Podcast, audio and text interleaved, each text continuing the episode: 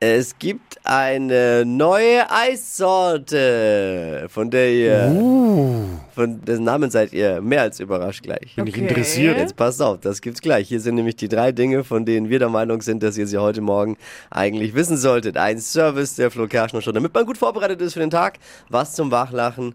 Es geht los. Es ist ein Service der Flo Kerschner Show. Erstmal müssen wir über das Debakel für den deutschen Fußball sprechen. Unsere DFB-Frauen sind nach einem schwachen 1 zu 1 gegen dem Underdogs Südkorea schon in der Vorrunde der WM rausgeflogen. Immerhin können die Frauen jetzt zu Recht gleich hohe Prämien wie bei den Männern fordern, bringen ja auch die gleiche Leistung.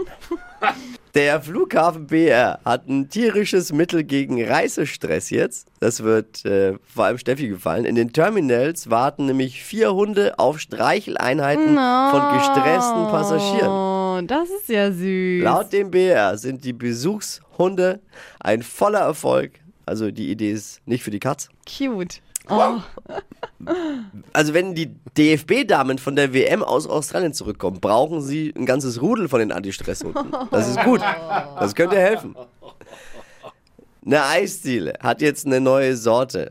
Die ist leider nicht bei uns, aber die Meldung ist so kurios, die muss ich bringen. Die ist im schwäbischen Gaggenau. Wenn man Bock Okay. hat, eine ausgefallene Eissorte zu probieren, ist da richtig. Da gibt es jetzt nämlich die Eissorte M. M.